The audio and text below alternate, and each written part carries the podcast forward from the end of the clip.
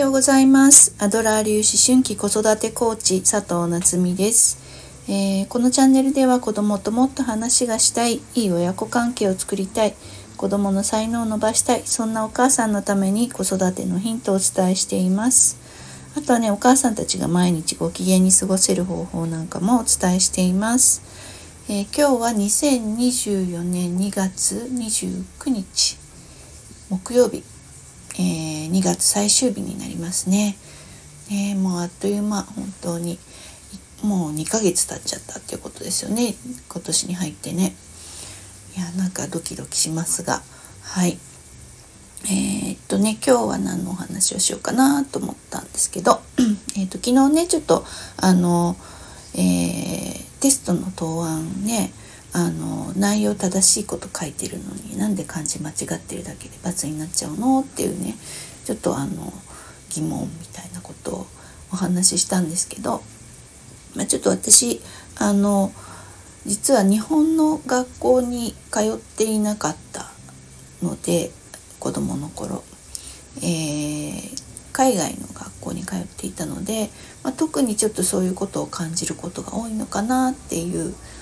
あの私の背景というかバックグラウンドについてお話ししたいなと思っています。えー、っとですね私あの、まあ、10歳から、えー、15歳まで父親のあの仕事の関係で北アフリカのモロッコっていう国に住んでいました。だから、えっと、小学校はね、えー、4年生の夏休みまでは日本の小学校に通ってたんだけど、まあ、それからですね、えーえー、なんだっけ？4月、えっと、4年生の、えー、夏休みから中学校3年間までね3年生終わるまで、えー、海外の学校に通ってました。で、えーと、中学校3年生の、え、夏休みかに、え、帰国してですね、え、で高校受験をするっていうね、え、感じで来たんですけれどもそう、えー、モロッコね。そうなんですよ。えっ、とだから私が10歳ってことは40年前ね もうね40年43年前ってことか。そう40年前に、え海外に行くっていうことになってでねまだ本当に海外なんてまあ私あの海外で生まれてるんだけれども、えー、そうそれもまあショッキングなんですけどね、えー、そう50年前にラオスのビエンチャンっていう国で生まれたんだけれども53年前か。そうあのまあねうちの母親なんてチャレンジングな人なんだろうって思うんですけれども、えー、海外で出産してるんですよね。そうしかも、えーと、ラオスのビエンチャンっていうね国。あのあまりね小さい国でそんなにね医療が発達してるっていう感じではないと思うんだけれども、ま、たまたま日本人のお医者様がいたっていうことでそこで出産をしたっていうことでね私はそこで生まれてるんだけど、まあ、でもねあの本当に1歳とか2歳2歳ぐらいかにあの日本に帰ってきてるので、えー、海外の記憶はねその頃はなかったんですね。で、えー、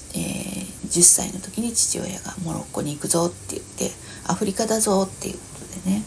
あの小学校4年生の私はですねアフリカっ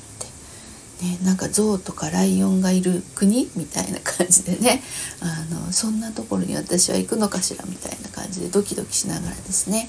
えー、まあほぼ初めての飛行機に乗って、えー、まずはねパリに着いて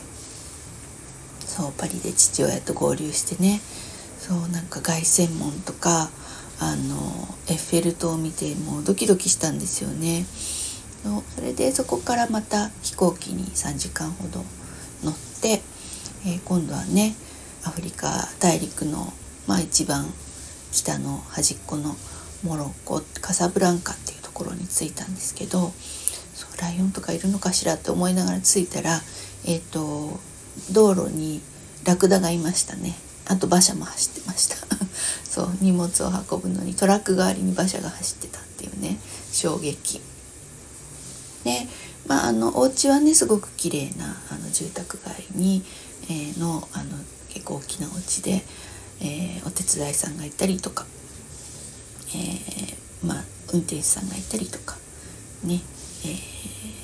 庭師のおじさんがいて綺麗な綺麗にねお花を咲かせてくれていたりとかそんなね、えーと、ところに、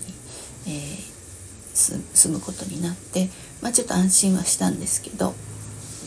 で、えー、小学校行ったんですよね。で、えーと、アメリカンスクールに行くことになりまして、えー、小学校に行きました。そしたらね本当に寺子屋です。あの アメリカンスクールだけど一軒家。一軒家まあ広広めの一軒家ね。海外の大きな一軒家に、えー、それぞれの、ね、お部屋に、えー、まあ一学年ほんとね多くて10人みたいな。そんな、えー、小学校でしたね。で、えーと、幼稚園から中学校3年生まで同じところで学ぶっていう、えー、スタイルでした。そう。でねもう英語も全然喋れない、まあ、一応ね日本で、えーと、英語の英会話スクールみたいなとこに行ってから行ったんだけどそんなほとんど喋れない状態で、えー、授業も何を言ってるんだかちんぷんかんぷんな状態で、えー、教室に座っているみたいな感じでね。でもみんなすごく優しくって、えー、声をかけてくれてっていうねで、えまあアメリカンスクールとはいえアメリカ人はまあほとんどまあ本当に3分の1いるかいないかぐらいな感じであとはね、えーと、やっぱり駐在員のお子さんたちで、えー、まあ、日本人もちょこっといたりとかあとは、えー、何人がいたかなヨーロッパ系の方結構多かったですね。あのうん私が仲良くしてたのはオランダ人とか、えー、スウェーデン人とか、うん、イギリス人のお友達もいたしうんあとフランス人のお友達もいましたね。あのフランスフランス語学校あるけどでもあえてアメリカンスクールに来ているみたいなね。でモロッコ人のお友達まあモロッコ人のお友達は本当にお金持ちのお子さんたちなんだけれどもまあそんな感じでね、えーと、みんな、えー、人種も宗教もごちゃ混ぜでいたっていう感じの学校でした。うん、でアメリカンスクールとはいえねそういうやっぱり小さな学校なので結構先生たちもあの授業も自由に自分たちで組み立てていた印象ですよね。なんか突然国語の授業なのに先生があの英語の語源をね知るのにも役立つからって言ってラテン語やるぞって言い始めたりとかね、うん、あとなんかギリシャ神話のお勉強しようかとかね。なんかこう先生たちがあの本当に自分の好きなことをもとにですね あの授業を組み立てていただかに日本みたいに指導要領があるとかそういうことではない感じでまあ一応ねあの教科書があってそれに沿ってあの数学とか理科とかね進めていたけれども歴史とかもね、うん、でもまあその中で先生たちがねいろいろアレンジしながらやっていたしで学年もねあの結構飛び級してくる子とかもいてあのなんだろうな結構ごちゃ混ぜになっていた印象ですね。うん、でまあそんな中ね私あの学んだんだけれどもうん。やっぱりその多様性っていうんですかね。そういうところもあったしその個人を尊重する。まあ本当に集団で何かをするっていうことよりも個人の主張を尊重するっていうところで育ったし、うん、あと本当にもうあの人種も民族も宗教もごちゃ混ぜっていうところでそれこそねあの昼休みに遊んでると僕のあの宗教の神様はこういうことを言ってるって言ったらいや僕の宗教私の宗教の神様はそんなこと言ってないおかしいみたいな感じでプチ宗教戦争みたいなのが あの起こってね取っ組み取っ組合いの喧嘩になったりとかねそういうのも普通にありました。うんでもねそれぞれあの話をしてそっかそっかって言ってあのお互いのね落としどころを見つけるみたいな、えー、感じでねあのまあ話し合い対話の時間を設けたりね先生たちが。うんそうその違いを受け入れる練習をしたりとかそういろんな違う思いを持った人いろんな違う考え方をそれぞれ尊重しながら、えー、どうやって共共同していけるかみたいなねそういうところをあのすごく学んだ、えー、環境に学ぶ環境にいましたね。うんだから本当にこう、うん、ルールががっちりあってそしてみんな同じことができるようになってねっていうあの日本の教育、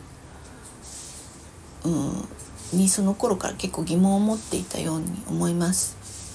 うん、本当にそんなそんなことで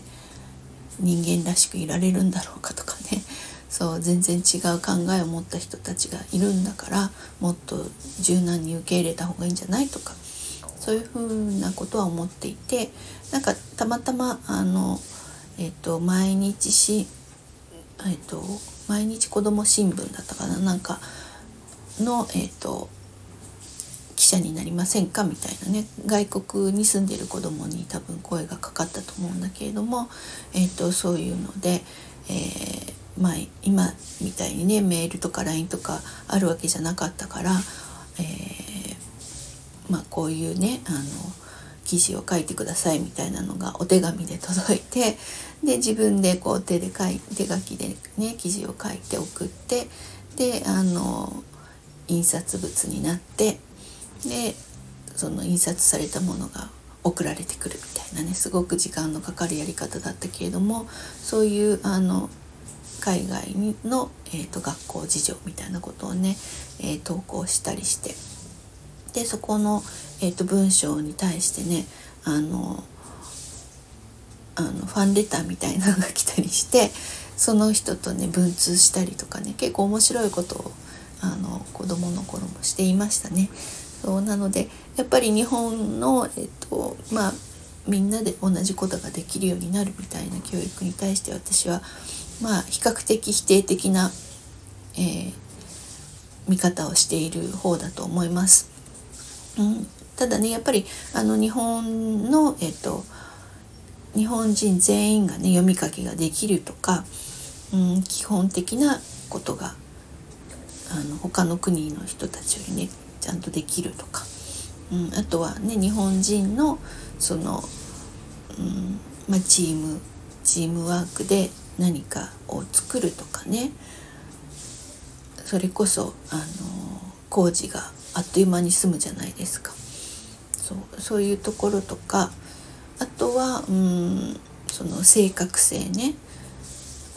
ものづくりの緻密さとか。そういういいところもやっぱりあの分かっているつもりだし海外よりもすごく秀でているところも分かっているつもりだけれどもそのやっぱりそれは、まあ、日本の学校教育の成果でもあると思うんだけれどもねその運動会とかでピチッとねみんなで何かをやるとかねそういうことができるっていうのも、えー、日本の学校教育のおかげだとは思うんだけれども、うん、でも、えー、まあいろんな変ということでね、うん。あのまあ、ちょっと熱く朝から語ってしまいましたがそうあの日本の学校教育が全てではないしでまあ基本まあね私アメリカンスクールとはいえ多分日本でいうオルタナティブ教育みたいなところで、えー、学んだのかなと思うので、まあ、そういうところがね結構あの今でも、えー、役に立っていたりもするので。うん何がいい悪いっていうことではないけれどもいろんな視点で物事を見てみる必要ってあるんだろうなっていう、えー、ことですね、うん。というお話でした。はい。じゃあ、えっ、ー、と、ちょっと時間オーバーしちゃいましたけれども、はい、今日もお聴きいただきありがとうございました。えー、またね、ま、あのアメリカンスクールで学んだこととかもねちょいちょいお話ししていきたいなと思います。はい、では今日も、えー、パーフェクトな一日をお過ごしください。またね。